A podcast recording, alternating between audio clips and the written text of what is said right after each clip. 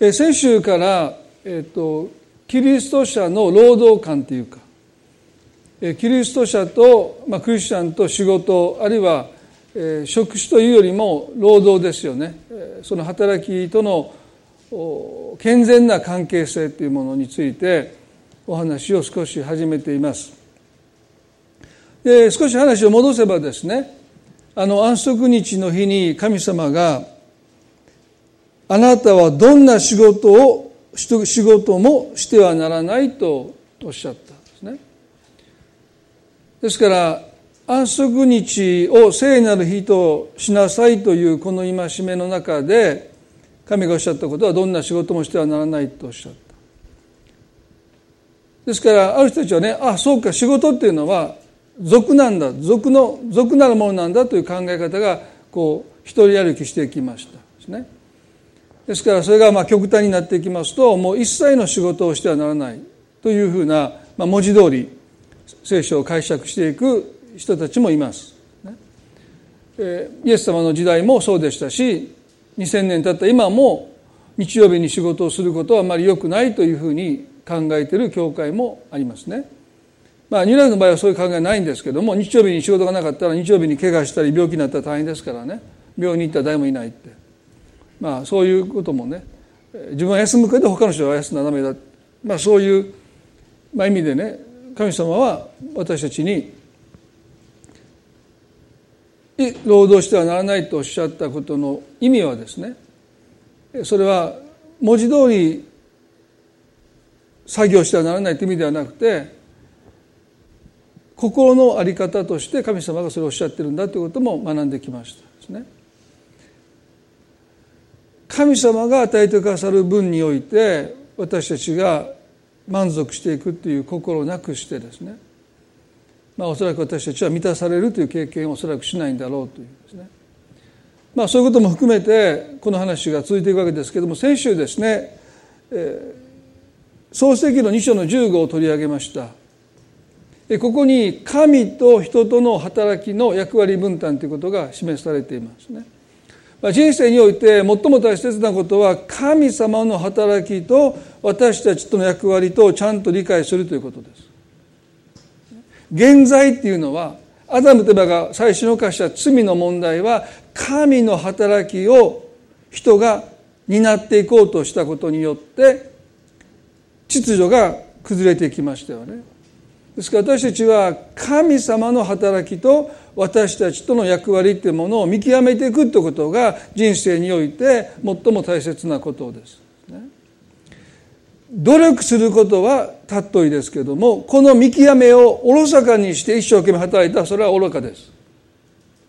神の働きと私たちの役割分担というものをはっきりさせた上で私たちが自分の役割分担の中で努力することは賢明ですね。でも実に多くの人が神様の働きに首を突っ込んで神様にしかできないことをやろうとしてそして努力します。でその努力は絶対に皆さん無駄に終わりますよ。ですから一生懸命頑張るということの前にね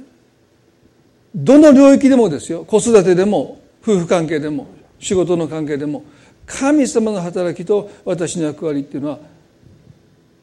何なんだろう、ね、それはっきりとしていくということが大事ですよね。ここでこう書いてますよ。神である主は人を取りエデンの園に置きそこを輝かせまたそこを守らせたとあります。ここに4つの動詞が出てきますね。働きが取る置く。耕す守るです。そして最初の2つは神様の働きです。神は人を取りエデンの園に置かれた。そして残りの2つですね。耕すこと守ることは神が人に与えた役割です。でこのことを私たちはより具体的に私たちの生活の中でそれを理解していく必要があると思いますけれども先週はこの神は人を取りと、神が人をお取りになる、まあ、これは意味取り分けられるという意味です。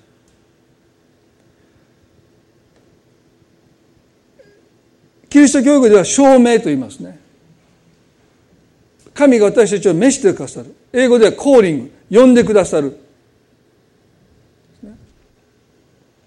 それはもうまさに神のお働きです。すべては神から始まります。神様が私たちを呼んでくださる。マタイの20章先週少し取り上げました。おさらいしたいと思いますけれどもイエス様がいよいよ十字架で殺されそうになる。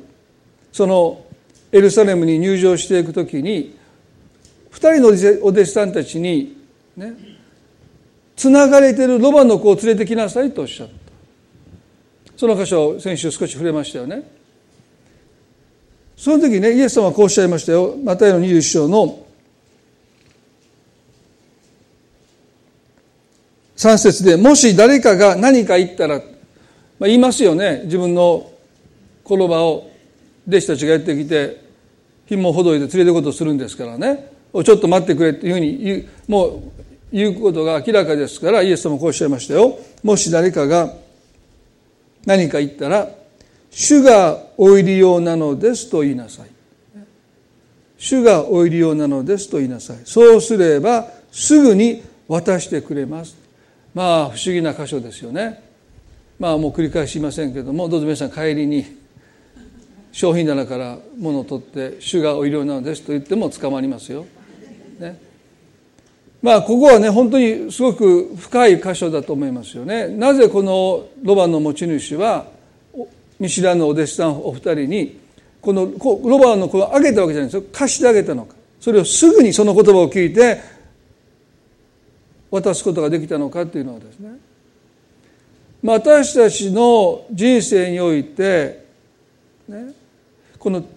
ディバインアポイントメントという言葉があるんですね。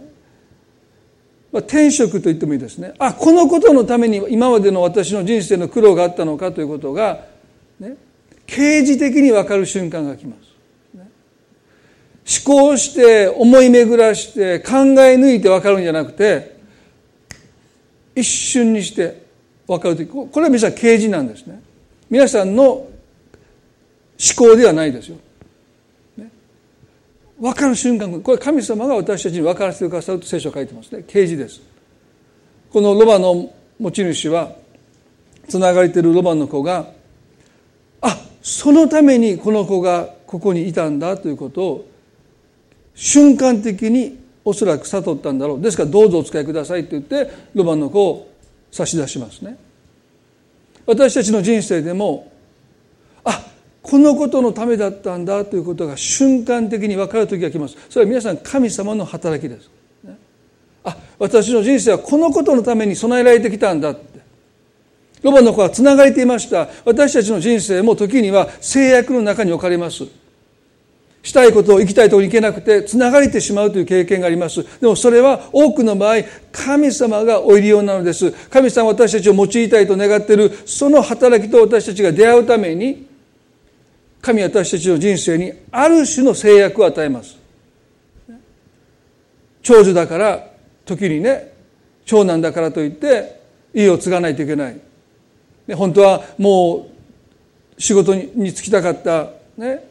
したい仕事があった。でももう長男だから長女だからって言って時にはですね家業を継いだ、ね、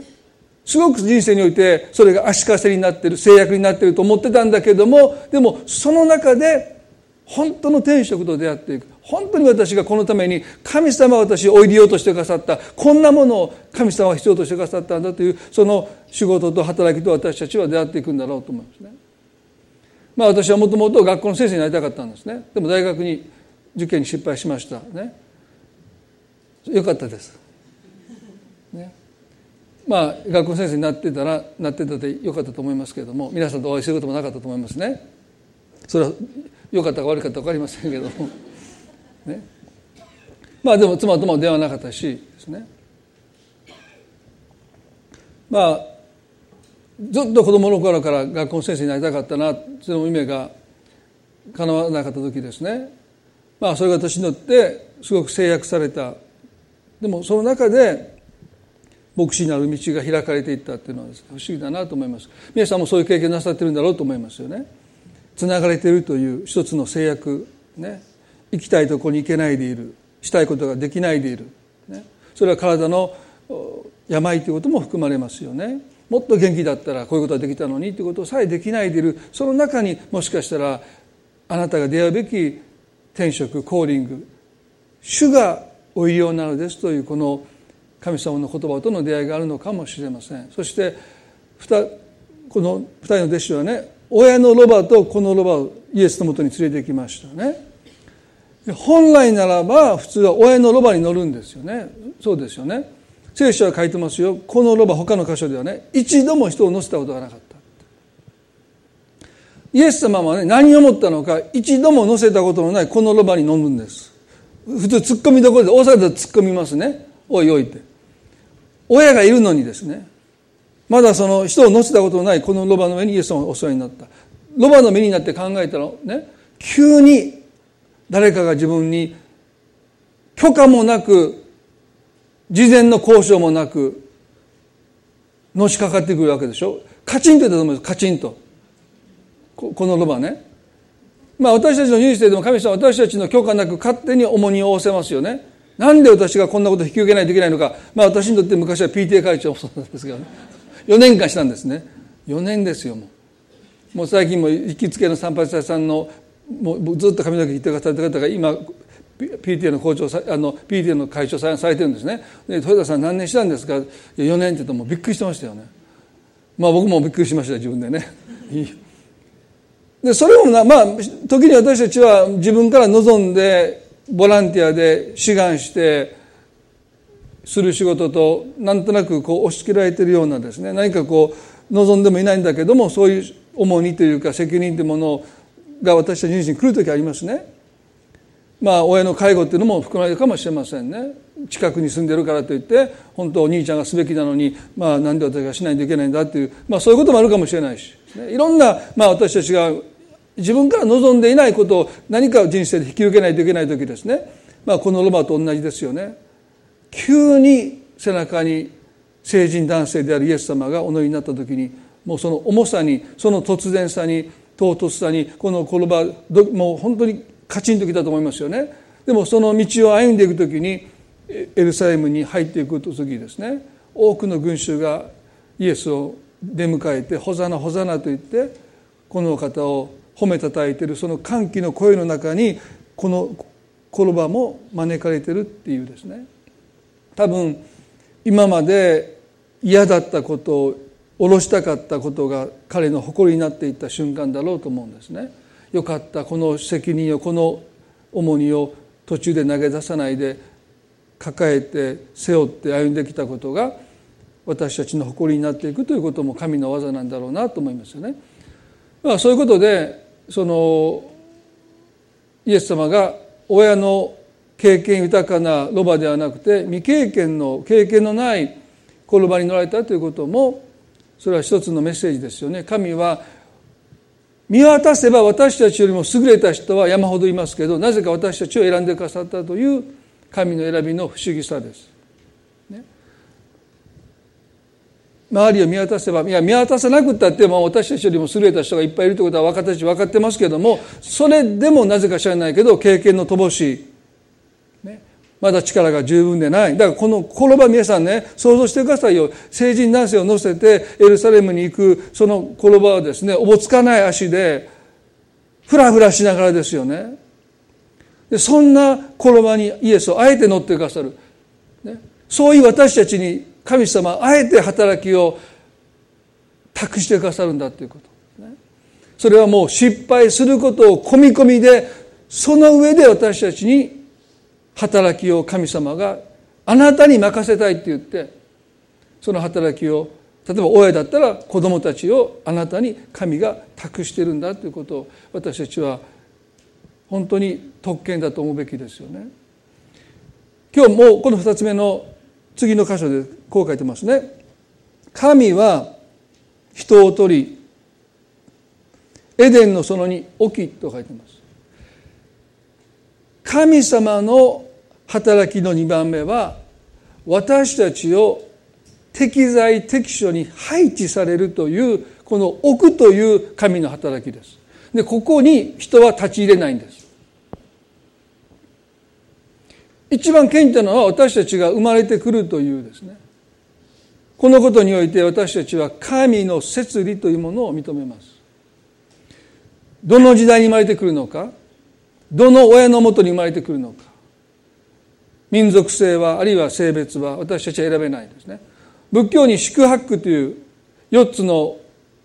大きな苦しみともう一つ4つ加えて宿泊がありますけれどもね。その最初の苦しみ、まあ、MC で私ねこういう呼びかけしたんです。元仏教徒の皆さんって、まあ、この中にも元仏教徒の皆さんおられますよね。まあ私はあのクリスチャンホームなので仏教徒じゃないんですけど皆さんの中には元仏教徒の方もねおられると思いますね。ね宿泊の意味何ですかって言ったら分からないという返事が結構返ってきてクエスチョンマークだったんですけども最初の苦しみはショークですね生まれる苦しみですよねである人はこれはもうこんな時代にこんな世の中に生まれてきたこと時代自体が苦しみだってそんなふうな説明をなさりますけれどもまあ龍谷大学なる先生がですねこのショークというのは生まれることにおいて私たちに選択肢がなかったという苦しみだ。どの時代に生まれるのか。ちょうど10年ぐらい前に日本では就職氷河期がありましたね。まあ私の知ってる学生の方もですね50社受けて全部ダメ出したって。皆さん今今は逆ですよ、ね、人手不足ですよ。同じその大学4年生だった人が今大学4年生で50社同じ会社を受けたら半分ぐらい泣いてもらってんちゃいますか？10年の違いだけで。自分の夢が叶わなかった。ね、ある人はその時ね、スチュワーデスになりたかった人の話も聞きました。小さい頃からずっとスチュワーデスになりたかったんだけど、その年大手の2社はですね、まあどこの会社かわかりますね。スチュワーデスの募集をしなかった。就職浪人も考えたけども、家の事情もあって、小さな頃から夢見てきたシュアデスのその夢を諦めて全然違う願ってもいない仕事について今も働いておられる。でももしその人が10年後に生まれてたらもしかしたらいやおそらくシュアデスになっていたのかもしれません仏教ではこれを一つの理不尽な苦しみとしてこの苦しみから逃れていくことを説きますね。でも聖書は神が置かれたということを強調します。すなわち神様の摂理です。それは苦しみだけども受け身じゃない。私たちがその苦しみにもっと前のめりになってそれをもっと能動的にもっと積極的に私たちは人生に迎え入れていかなければならないものなんだって。そこから逃れていくんではない。逆にその苦しみには何か神様のご計画があると私たちは神の摂理というものをね認めていかなければならないんだろうと思います。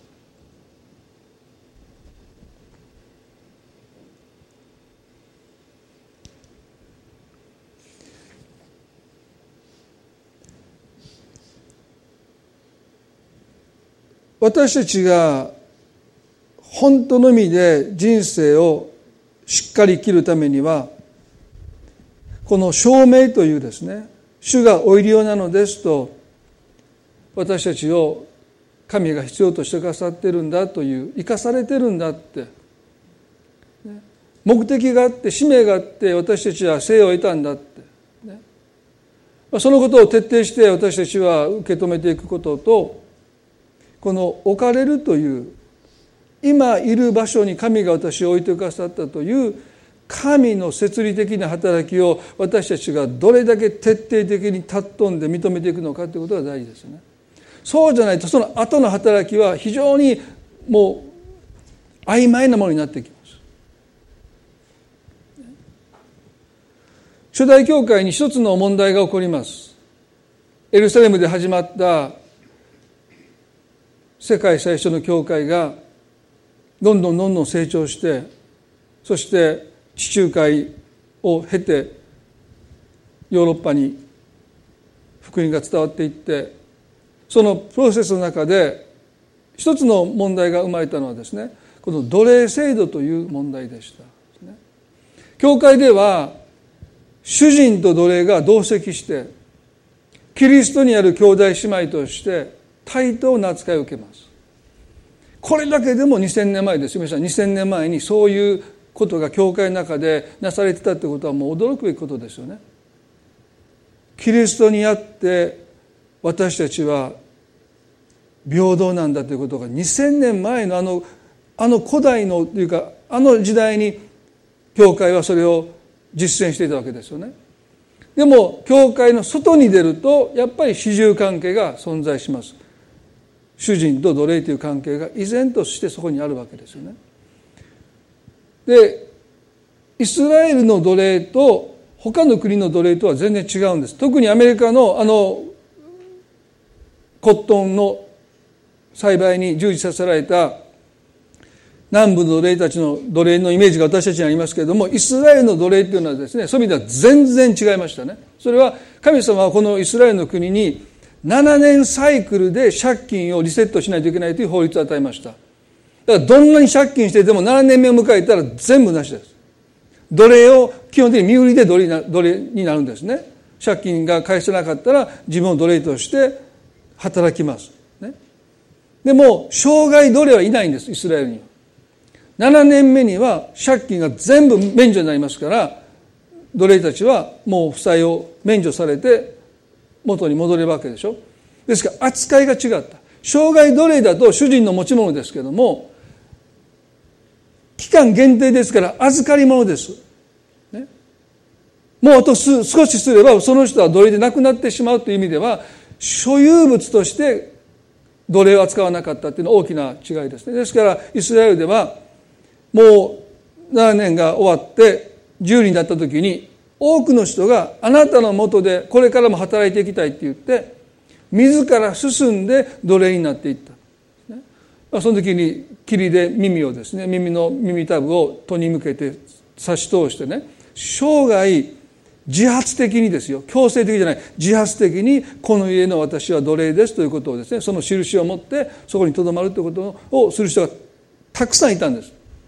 ということはもう他の場所で働くよりもこの主人のもとで働きたいっていう奴隷がたくさんいた。ね、そういう意味ではもう家族の一員でした。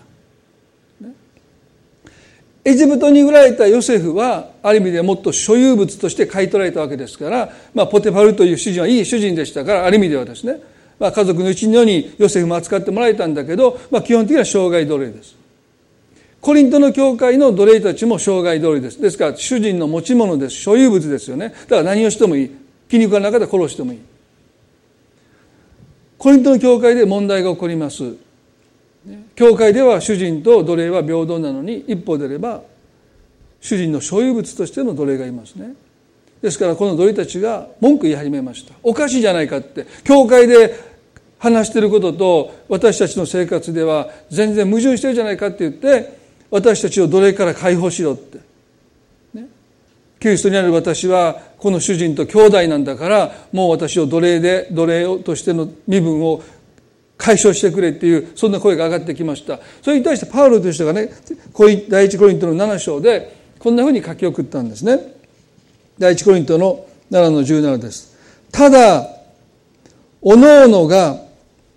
主からいただいた分に応じて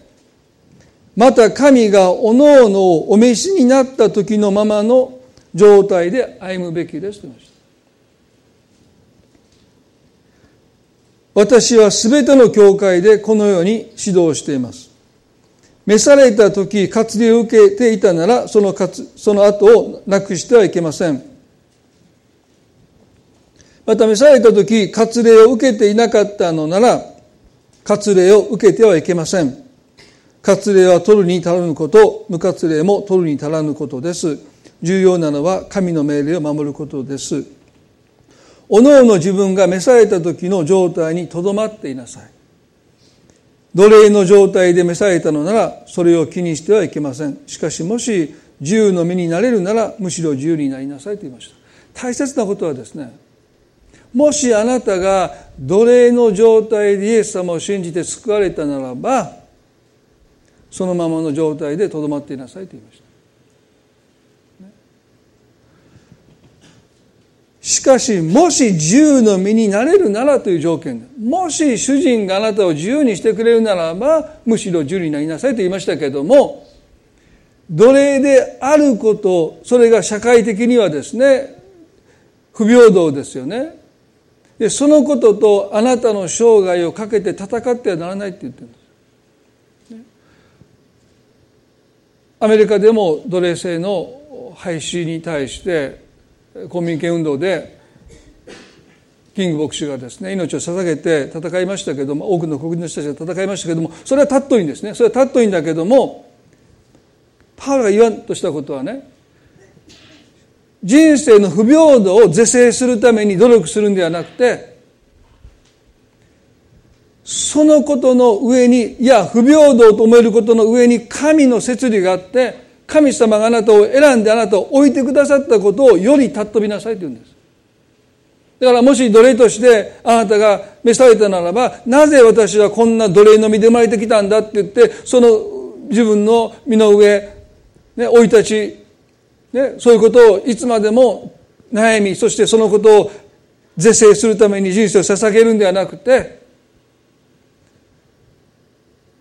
神様があなたをそこに置いてくださったんだという神の摂理の働きをもっと積極的に認めていきなさいと言いました。皆さんね私たちが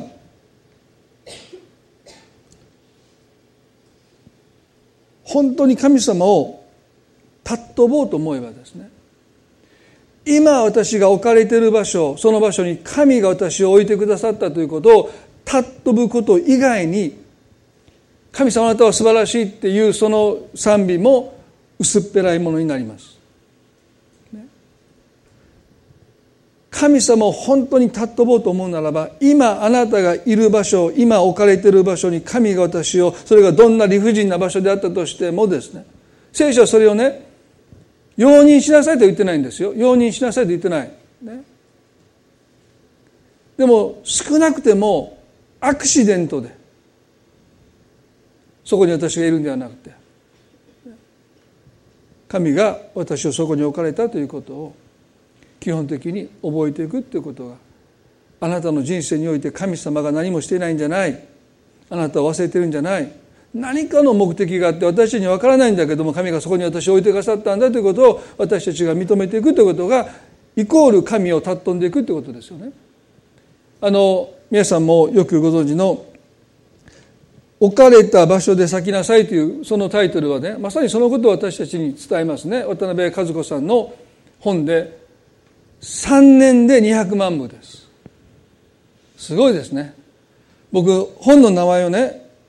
置かれた場所で咲きましょうって変えようかなと一瞬思いましたよ。間違って顔してるから僕の方ね。せこいやり方ですけども。置かれた場所で咲きましょう。なんかこれベストセラーやなみたいな。まあそういうことも一瞬考えましたけどもね。まあでもなんでこの本がこんなに売れるか。ね。僕がかけた時間と和子さんがかけた時間は僕のは絶対多いですよ。でももうその足元にも及ばないどころかですね。もう全然もうはるか彼方におられますけれどもね。で彼女がこのタイトルを書いた時におそらく多くの人は中身あんまよく分からなかったんだけどでもこのタイトルに惹かれたということはどこかで多くの人が今いる場所に対して何かの不満を持ってる。んですね不本意だと思って生きてる。長女として長男として生まれたこと末っ子として生まれたこと。別に聖書を読めばですねそんな人たちの苦しみがもう聖書に詰まってますよね。法と息子だってそうですよ。弟として生まれたことを彼はそのことを苦しんで苦しんでですね。なぜ僕は弟として生まれてきたんだということをどうしても受け入れられないで。いるそしてとうとうお父さんに早く死ねって言ってその財産を受け取って遠い国に行ってしまった、まあ、そういうことがもう聖書にたくさん書かれていますね。神の摂理を認めるということは簡単なことではありません。ですね。それがもう望ましい居場所にもしいてなんて私はラッキーなんだというような居場所に生まれてきた人はそれは簡単にそれを神の摂理として受け止めることができるかもしれませんけども、まあ、多くの場合そうじゃないと思いますよね。中にはいますよ。ね、もう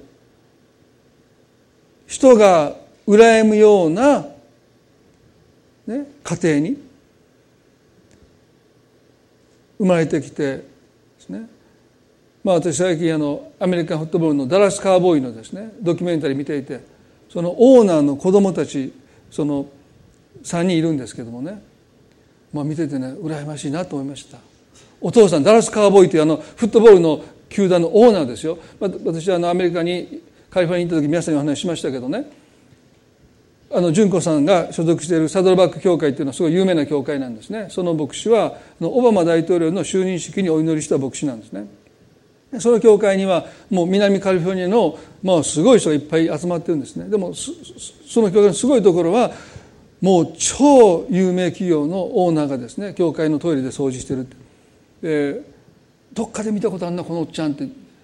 見てたらですね次の日の新聞見たらその人が一面であの企業のビジョンを語っててえーってびっくりしたっていう証を聞いたことあるんですね。コシコシコシコシってなんか「ああサンキュー」ってもう「ありがとう」って言った時のパッと見た顔がどっかで見たいなあの人でも普通の T シャツ着て教会のトイレでこんなゴシゴシゴシやってるからねもう普通のおっちゃんやと思ってたら次の日の一面トップがその人で「え えー、みたいな、まあ、そういうのがいっぱいある教会なんですね。まあその中で私あのホームステイした家がですねインドアフットボールのオーナーの家でしたよね。もう私ビデオカメラ持ってその試合に招待してもらってあんまよくそれそのことは詳しく分かってなかったんですけども警備に止められます「あダメダメあんたそんなビデオカメラが持って入ったら」って言ったらその人が「いや彼が私のゲストだ」って言ったら「あオーナー」って。僕もすげえとそうして全然自慢しなかったからね。まあ確かに家はすごい家出したけども、ね、まあそういう意味でまあなんかもうそのその人は苦労してるけどその子になりたかったなと思いましたね。その人が苦労してきた苦労はもう我慢したくなかったけどその子の長男になりたかったなと一瞬思いました。そうでしょ皆さんね。その人になるのは大変ですよ。もう人知れず苦労してるからね。でもその長男にはなりたかったなと一瞬あのカーボーイのあのね見ながら僕もあのあそこに座りたかったなと一瞬テレビ見ながら 思いましたけどもね。まあ皆さん望まれて敬まれるようなポジションに生まれてくる人もいればですね。まあ本当に大変なあの苦しい中に生まれてくる人たちもたくさんいますよね。でこの渡辺和子さんがねこの置かれた場所で咲きなさいというこのメッセージをいつ話されたかというと多くの場合入学式だということですね。ノートルダム精神学園というのは偏差値がそんなに高くなかったので入学してくる子どもたちの多くが第一志望で入ってきたわけじゃなくほとんどが第二志望いや第三志望時には第四志望で、まあ、行きたかった大学に行けない仲の良かった友達が希望した大学に通ってもう意気揚々と入学式に向かうその姿を横見見ながら自分はですね行きたくなかった滑り止めの滑り止めで通った大学にその入学式に向かっていく女の子たちの境地を察することできますよね。もうなんかもう挫折感と敗北感とですね。そしてもう落胆して入学しに来るその生徒たちに向かって渡辺和子さん言うんですね。皆さんはこの学校を滑り止めで本当はここに第一志望で来たかった学校でなかったかもしれません。で皆さんこれからこの学校で学ぶにあたって皆さんに知っていただきたいことがあります。それはね神様が皆さんを取ってこの場所に置かれたんですよと彼女は言うんですね。でもほとんどの生徒はその話を聞いても感動しません。いやいやそんなことない行きたかった大学があるのに1点足らなかった、ね、行けなかった。友達がみんな行ってるのに私だけ仲良かったグループで行けなかったって言って私は仕方なくここに来たんだ浪人する気持ちになれなかった、仕方なく来たんだ何を言ってるのかなってほとんどの生徒はおそらく心の中で反発したと思いますよね。ある人たちは彼女のこのメッセージを、ね、気休めだって批判します。ね、そんな気休めだって。当人たちもそう思うんですから。ね、いやいや違うって第一部に行けなかったらここにいるんですってそこに参列している親御さんもそう思ったでしょう、でも彼女は本当に心から神様が皆さんをここに置かれたんだということを彼女は少なくても彼女はそれを心から信じてたと思うんですどうしてか。皆さん彼女の生い立ちご存知でしょ？226事件で青年将校がクーデターを起こした時にね彼女のお父さんも養殖にあって30人の兵士が機関銃を持ってですよ皆さん。彼女の家にやってきて玄関先からその機関銃を乱射しましたよね。その家の中にはその彼女のお母さんとお父さんですね。がそして彼女がいたわけなのにもう容赦なく見境なくも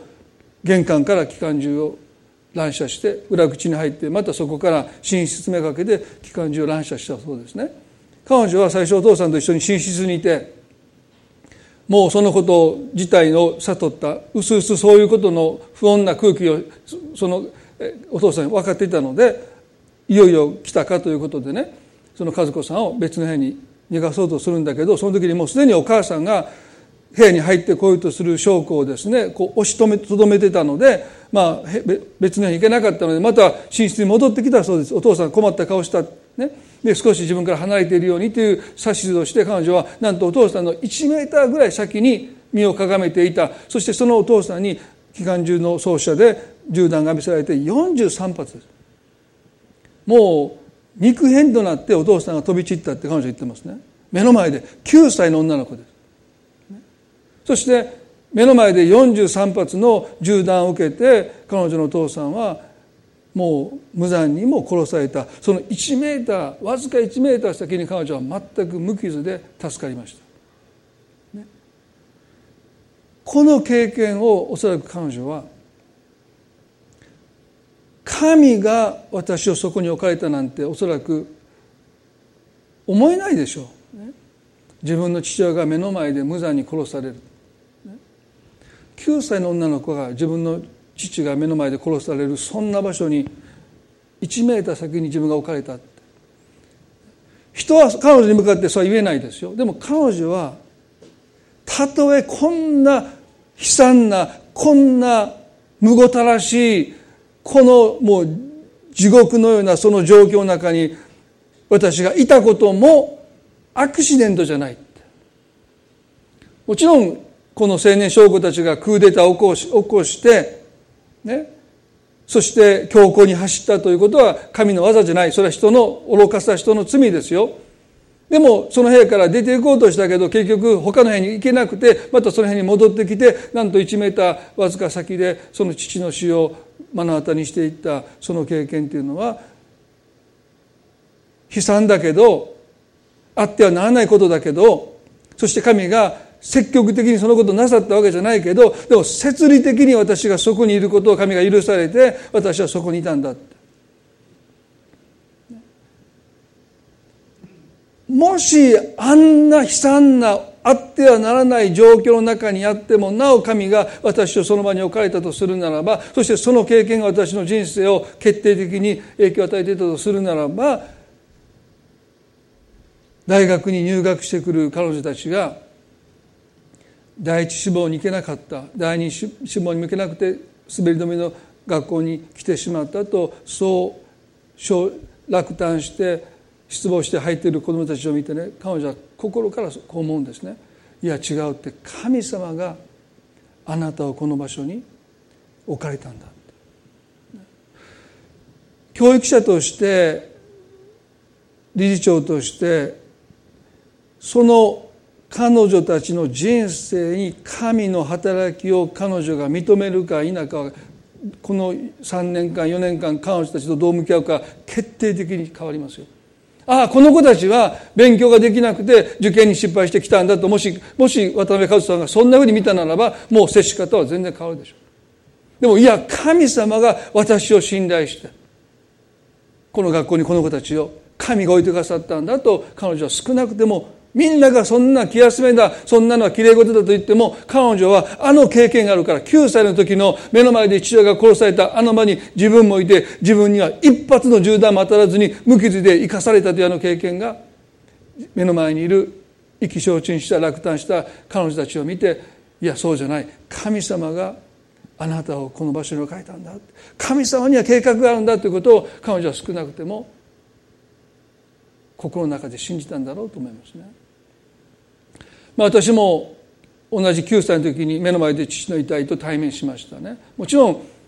殺されたわけじゃない徹夜祈祷の中で祈りながら死んだ父でしたけれどもでも私にとって33歳の父の遺体が目の前に横たわっている時に私はそこに立ち尽くしてそしてその場所にいたことそれは私にとって神が私をそこに置かれたんだろうと今も思います。その経験が今の私をある意味で形作っていってるんだろうと思いますね。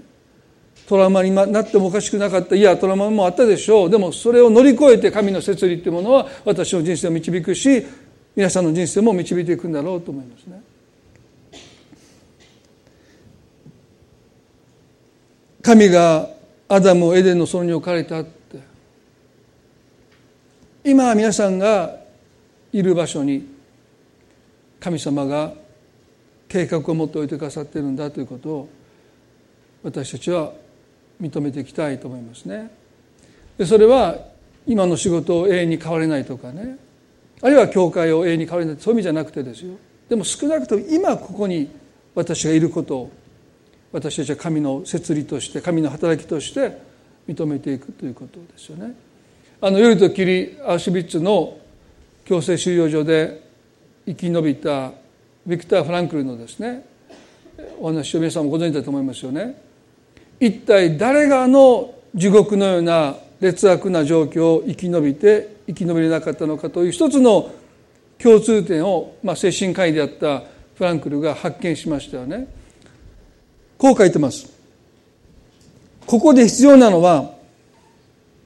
生きる意味について生きる意味についての問いを180度方向転換することだ。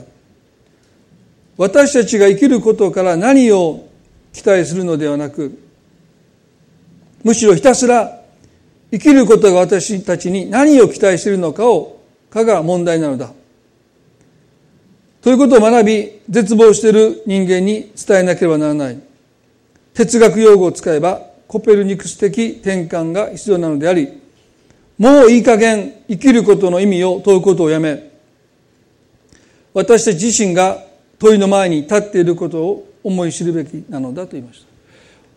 た。あの収容所の中でなぜ私はこんな目に遭わなきゃならないのかと苦しみの意味を問うた人はその意味が見出せずに絶望して食べ物を口に運ぶことしなくなって死んでいきました。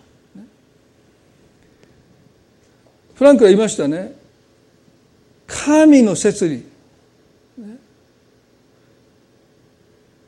なぜかわからないけど神が私たちをここに置かれたということを少なくても神がここに私が置かれることを許されたということは神が何か私に期待してるんだということ。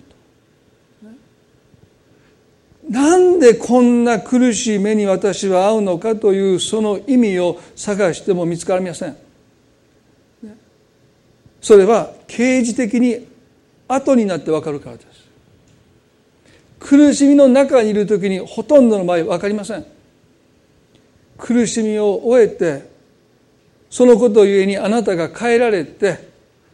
変えられたあなたが出会っていくさまざまな必要さまざまな働きがあなたの人生に訪れた時に私たちはあこのことのためだったのかと後になって分かることがほとんどで苦しみの真っ只中でその苦しみの意味を知ることはおそらくなりません。ですから彼は言いました。もういい加減苦しみの意味を問うことをやめて神が私をここに置かれたとするならば神は何を私に期待されているのか。神はあなたに期待してるんです。あなただからこそそこにあなたが置かれることを神はお許しになったんだ。その時にビクター・フランクはこう言いましたよ。絶望している人を励ますことが私たちに期待されていることなんだ、そして彼らはそのために食べ物を口に運びました、そして硬いパンを、そのために噛みしめて噛みしめて噛みしめて噛み砕いていきました。苦しみの意味を見つけようとした人はなかなか見つからないので硬いパンを噛むことをしなくなっていった、ね、そして栄養が足りなくなって衰弱していったわけでしょ。でも神が私をここに置かれたということを知った時に何を神が私に期待しているのかということにひたすら問い続けた人たちはパンがどんなに硬くてもそれを噛みしめてきました。そしたら生きる力とはね皆さんの人生にやってくる受け入れがたいものをあなたが噛み砕いていく。そしてあなたの人生の一部にしていく。あなたの人生の血となり肉となっていくためにあなたがそれから逃げないでそれを噛み砕いていく力が皆さん神が与えてくださる生きる力ですよ。問題を解決するとかじゃなくてそれをあなたの人生の一部としてあなたがもうそれを噛み砕いて受け入れていってあなたの血としあなたの肉と変えていくことができるのが皆さん神様が私にくださる生きる力それはね心に希望がないとその力生まれてこないでしょ。その希望がどこから来るかというと神の摂理神があなたをそこに置かれたんだヨセフもそうですよね。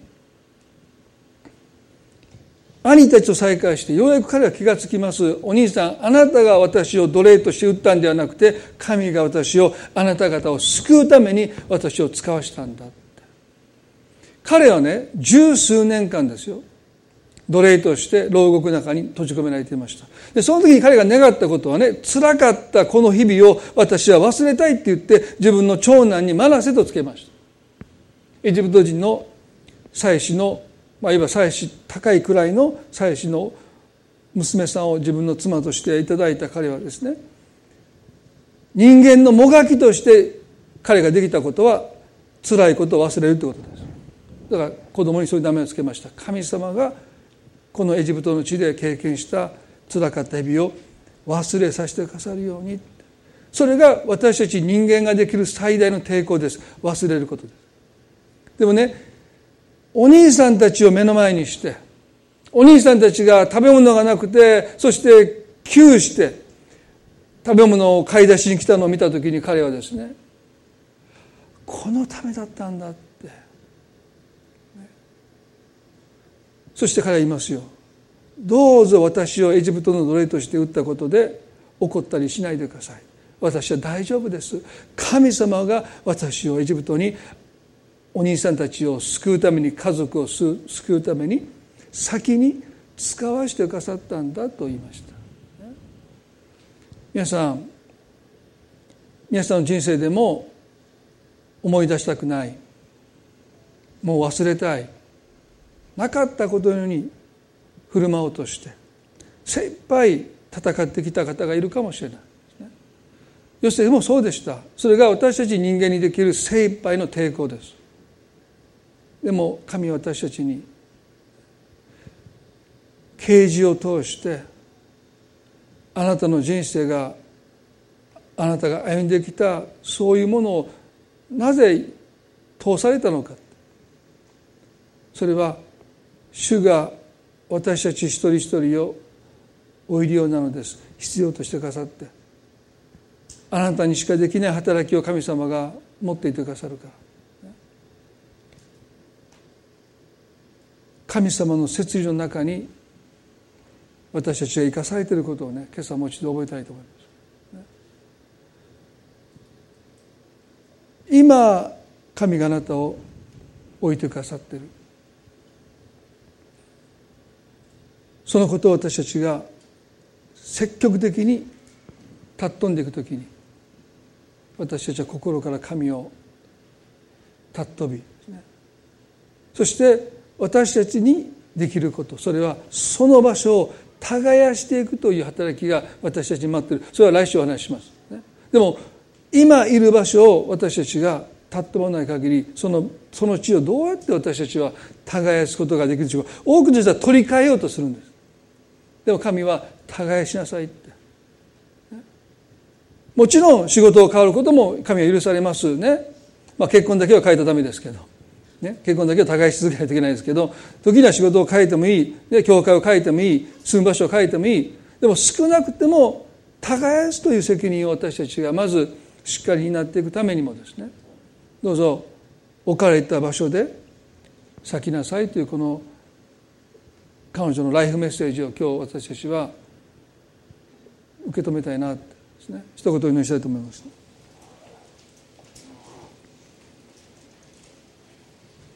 どうぞ目を閉じたまま。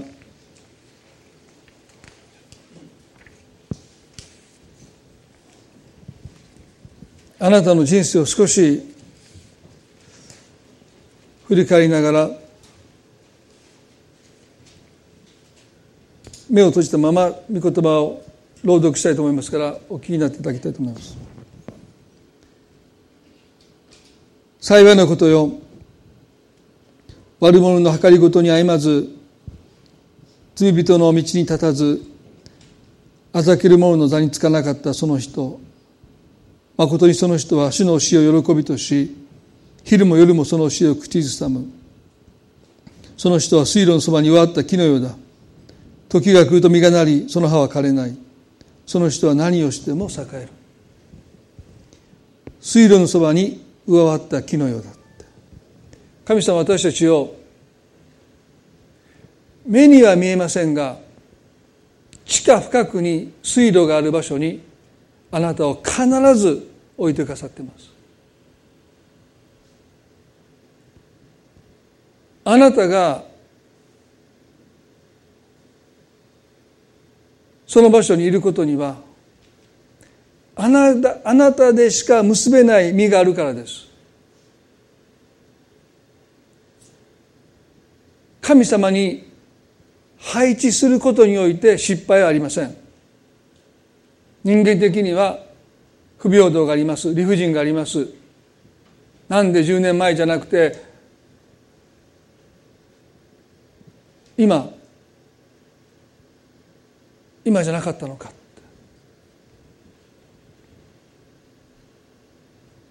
でも神様はやっぱり10年前にその学生をそのところに置かれたんだと思います。そして皆さん一人一人もそうです。あなたの人生における神の働きをどうか認めて尊んでください。そこからあなたの役割がはっきりしてきます。あなたが置かれた場所を神は耕してほしいとあなたに願っています。掘り下げてほしいって。豊かにしてほしいって。神がアダムとエバをエデンに置かれたのはそういうことですよね。今日どうでしょうか？置かれた場所を神様私を置いてくださったって。思えないでもがき苦しんでるならば神様どうか私の目を開いてくださいこんな場所にいたくないっていう場所にあなたが今いるかもしれません。でもそのことの中にも神様の摂理があって働きがあるんです。そしてやがてあなたが出会っていく働きと出会った時にああ思いもよらなかったけどこのことのためだったんだって。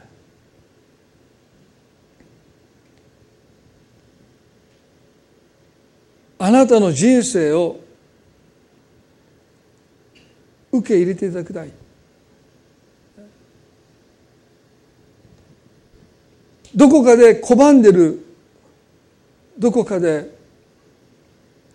なかったことにしようとしてる忘れようとしてる。辛い経験苦しい経験も含めてあなたの人生として受け入れていただきたい。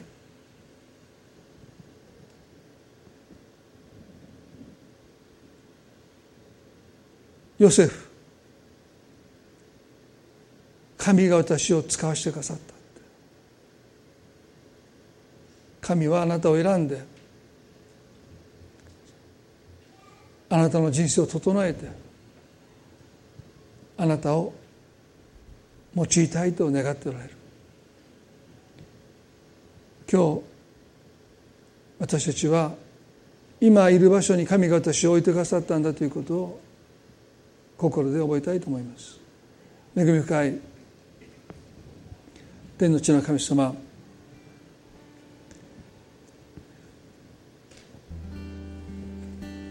私たちの人生には私たちではどうすることもできないことがあまりにも多すぎます。小空と呼ばれる生まれることにおいて私たちには選択肢がありませんでした。ある人は温かい家庭に生まれある人はとても冷たい愛のない争いがある家庭に生まれた人もいます。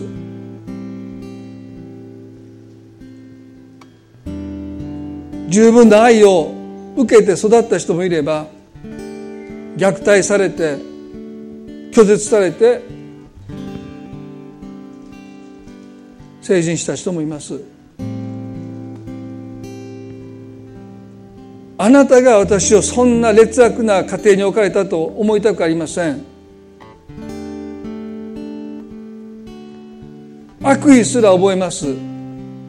どうしてですか？ってでも私たちには計り知れないことがたくさんあります。なぜ9歳の女の子和子さんがあの日あの寝室で目の前で父の死を目撃しなければならなかったのか。私たちは彼女に向かって神があなたをそこに置かれたとは口が裂けても言えない。でも彼女自身はそのことをどこかで神の摂理として受け入れていったんだろうと思います。だからこそあのメッセージが彼女の口から確信を持って語られます。あの経験なくしては多分その言葉は気休めに終わるでしょう。でもそうじゃなかった。多くの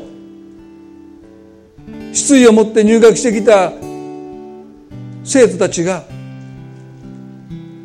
その学校で生きる意味を見出して旅立っていった巣立っていった。神様今日私たちは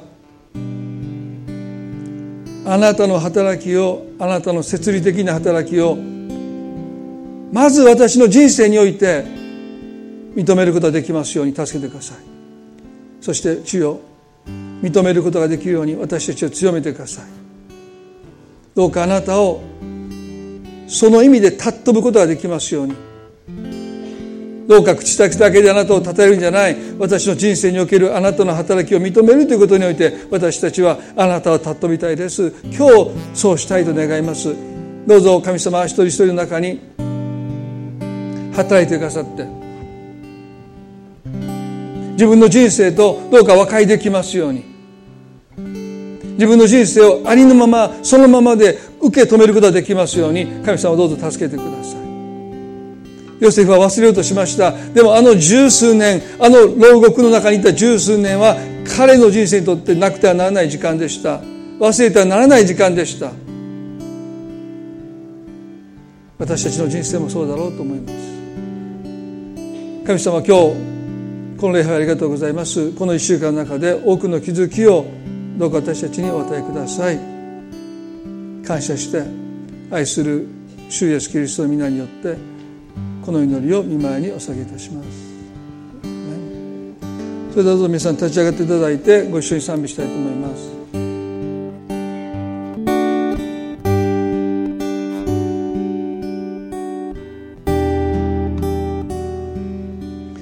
皆さんどうぞこの1週間ですね静まる時をもってあなたが忘れようとしていることもう思い出したくないって言って記憶から消そうとしていること。そのことともう一度向き合いながら